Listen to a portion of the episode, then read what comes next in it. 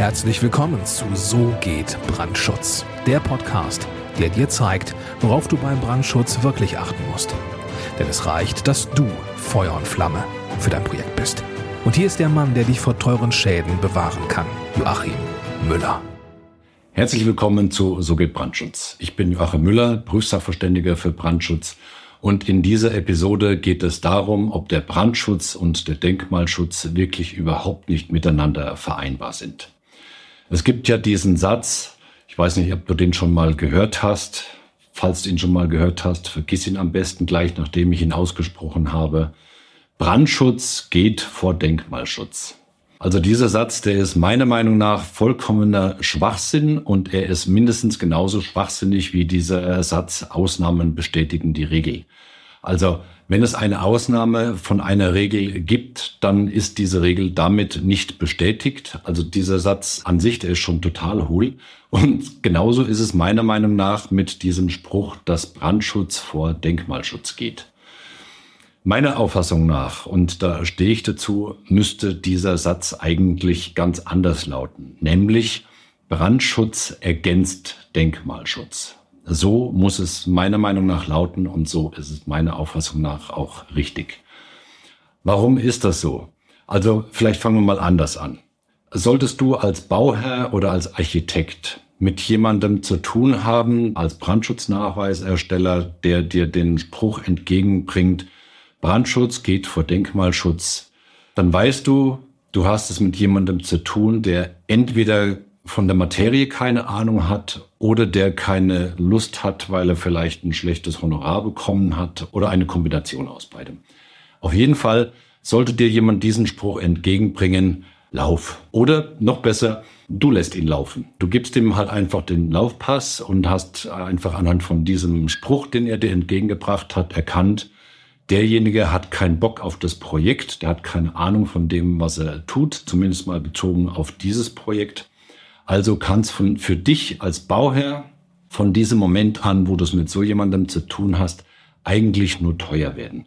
Also schick denjenigen nach Hause zum nächsten Projekt und such dir einen qualifizierten Planer, der einfach Lust hat und der den Sachverstand hat, den Brandschutz für ein denkmalgeschütztes Gebäude zu machen und der dann eben auch diesen Satz lebt und versteht, Brandschutz ergänzt Denkmalschutz. Warum reite ich da so drauf rum?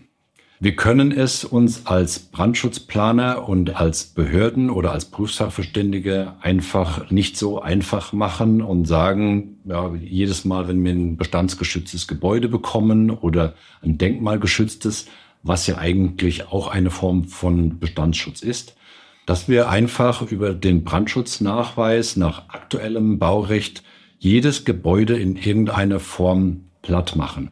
Das kann man natürlich machen. Man kann jedes denkmalgeschützte Gebäude versuchen, in einen baurechtlich, dem aktuellen Baurecht entsprechenden Brandschutznachweis reinzuzwingen und quasi kaputt zu machen, indem man einfach auf bestehende Feuerwiderstandsdauern von Decken keine Rücksicht nimmt, indem man auf die Feuerwiderstandsdauer von Türen keine Rücksicht nimmt, sondern einfach so tut, als hätte man es mit einem Neubau auf der grünen Wiese zu tun und schreibt das Brandschutzkonzept einfach so runter und trägt die ganzen, macht die ganzen Eintragungen in die Brandschutzpläne, so als hätte man es mit einem Neubau zu tun. Das kann man machen. Das führt allerdings beim Bauherrn zu wahnsinnigen Kosten. Es führt dazu, dass das Baudenkmal wirklich unter Umständen zerstört wird. Und es führt zu riesigen Reibereien, weil spätestens, wenn der Architekt dann mit der Genehmigungsbehörde oder der Bauherr mit der Genehmigungsbehörde, die für den Denkmalschutz zuständig ist, in Konflikt kommt, weil einfach zu viel rausgerissen und rausgerissen wird und neu gebaut wird und irgendwie schwachsinnig ergänzt wird. Spätestens dann sind Konflikte vorprogrammiert und dann fliegt natürlich so ein Brandschutzkonzept, das fliegt einfach auf. Damit ist niemandem geholfen und deswegen brauchst du als Bauherr und als Architekt einen Brandschutzplaner an deiner Seite, der eben mit dem Denkmalschutz und dem Brandschutz entsprechend hochwertig umgehen kann. Da gehört sehr viel dazu. Da gehört der entsprechende Sachverstand dazu.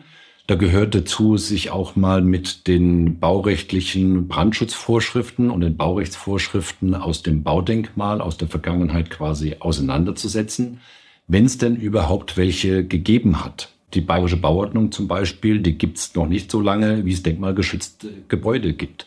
Und dementsprechend kann man halt einfach unter Umständen nicht auf baurechtliche Vorschriften zurückgreifen, um nachzuweisen, dass dieses äh, vorhandene Baudenkmal dem damaligen Baurecht entsprochen hat, sondern man muss halt einfach sein Hirn einschalten und muss Lust darauf haben, sich Gedanken drüber zu machen, wie man für das jeweilige Bauvorhaben ein schutzzielorientiertes Brandschutzkonzept erstellen kann, das auch dem Denkmalschutz gerecht wird. Jetzt ist klar, meiner Auffassung nach und meiner Erfahrung nach, auch ein denkmalgeschütztes Gebäude kann natürlich ganz massive Defizite haben, die mit dem aktuellen Baurecht in keinster Weise mehr vereinbar sind.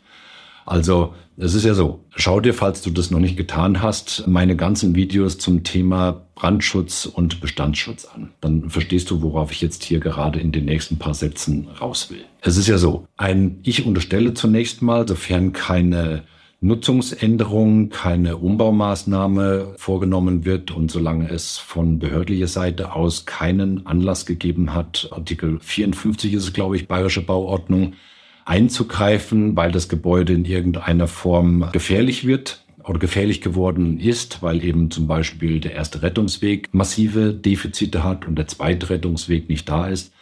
Also diese ganzen Punkte, die dazu führen, dass der Bestandsschutz punktuell verloren geht, die müssen natürlich behoben werden. Das ist vollkommen klar. Aber ich habe jetzt sowohl als Nachweisersteller als auch als Prüfsachverständiger aktuell mehrere Projekte, wo es um Bestandsschutz geht, wo es um Denkmalschutz geht, wo man trotzdem Brandschutz machen muss.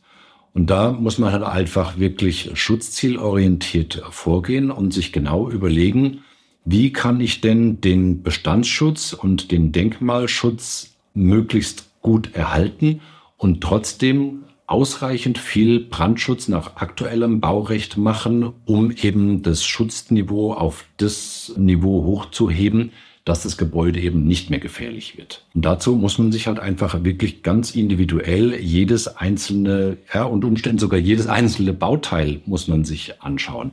Also denkmalgeschützte Türen zum Beispiel zum notwendigen Treppenraum da kann man auf der einen Seite nicht sagen, wir machen gar nichts. Man kann aber auf der anderen Seite auch nicht sagen, wir reißen diese denkmalgeschützte Tür raus und bauen einfach ein neues T30 RS-Element ein, das jetzt halt einfach dem aktuellen Baurecht entspricht. Das wird dem Denkmal nicht gerecht. Das wird auf der anderen Seite unter Umständen aber auch dem aktuellen Brandschutz nicht wirklich gerecht, weil man vielleicht tatsächlich auch dieses neue T30S Brandschutztürelement in die vorhandene Konstruktion des Baudenkmals überhaupt nicht entsprechend dem Verwendbarkeitsnachweis von dieser Tür einbauen kann. Weil halt einfach die Randbedingungen durch Mauerwerkswände, Holzbalkendecken und so weiter so sind, dass man nicht entsprechend dem Verwendbarkeitsnachweis arbeiten kann. Ja, und was macht man dann?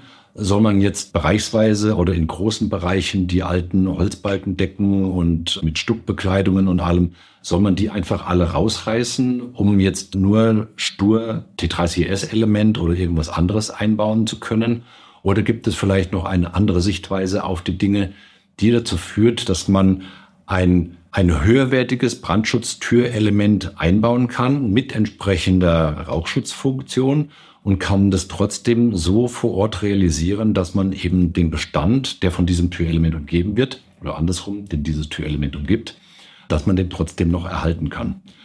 Also es ist einfach ein sehr vielschichtiges Thema und ich möchte dich jetzt an dieser Stelle einfach als Architekt und als Bauherr so ein bisschen sensibilisieren, dass du, wenn du es mit einem denkmalgeschützten Gebäude zu tun hast, dass du da sehr sorgfältig vorgehen musst, allein schon bei der Auswahl deines Brandschutznachweiserstellers, weil jemand, der keine Lust hat, sich mit Bauen im Bestand überhaupt auseinanderzusetzen, der hat schon auch per Definition meiner Auffassung nach schon überhaupt keine Lust, sich mit dem Denkmalschutz auseinanderzusetzen, weil Denkmalschutz ist ja quasi nochmal eine gesteigerte Anforderung vom Bauen im Bestand. Das ist sozusagen die Endstufe, weil man halt einfach sehr individuell mit jedem einzelnen Bauteil des Gebäudes und mit dem gesamten Gebäude einfach umgehen muss, um diese ganzen Anforderungen aus baurechtlicher Sicht, aus brandschutztechnischer Sicht und aus denkmalschutzrechtlicher Sicht so zu vereinen,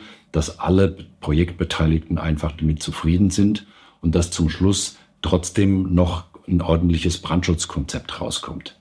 Ich wollte jetzt hier im Rahmen von dieser Episode nicht den Eindruck erwecken, dass wir Brandschützer jetzt einfach nur jeden denkmalgeschützten Bau schön schreiben und gar keinen Brandschutz machen. Das ist definitiv nicht Sinn und Zweck von dieser Episode jetzt gewesen, sondern es geht einfach darum, Brandschutz machen, ja, mit dem Brandschutz den Denkmalschutz ausreichend würdigen, ja, auf das Geld des Bauherrn achten, ja und auch ein eindeutiges Ja dazu, Brandschutzmaßnahmen so zu planen und in den Brandschutznachweis so gut formuliert reinzuschreiben, dass der Architekt, der das Ganze und die ausführenden Firmen, die das Ganze dann später in die Realität umsetzen sollen, dass das für die dann auch noch vernünftig baubar ist. Also ich hoffe, ich habe dich jetzt hier im Rahmen von dieser Podcast beziehungsweise YouTube-Episode dafür sensibilisieren können, dass man eben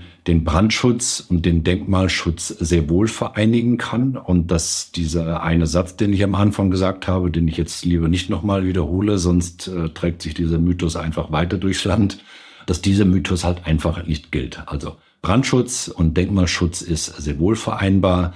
Wichtig ist, sich die geeigneten Planungspartner rauszusuchen und äh, das müssen halt welche sein, die zum einen den Sachverstand haben und die auch Lust haben, sich mit dem Baudenkmal und diesen ganzen Besonderheiten im Detail auseinanderzusetzen. Wenn du als Bauherr oder als Architekt jetzt jemanden suchst, ganz gezielt für dein Projekt, dann gehe dazu jetzt auf www.tub-brandschutz.com Trag dich dort ein für ein kostenloses Erstgespräch und dann können wir mit der TUB Brandschutz GmbH den Brandschutz für dein denkmalgeschütztes Gebäude planen. Solltest du schon einen top denkmalschutzmäßig bewanderten Brandschutzplaner haben für dein Projekt, dann finde ich das auch wirklich super.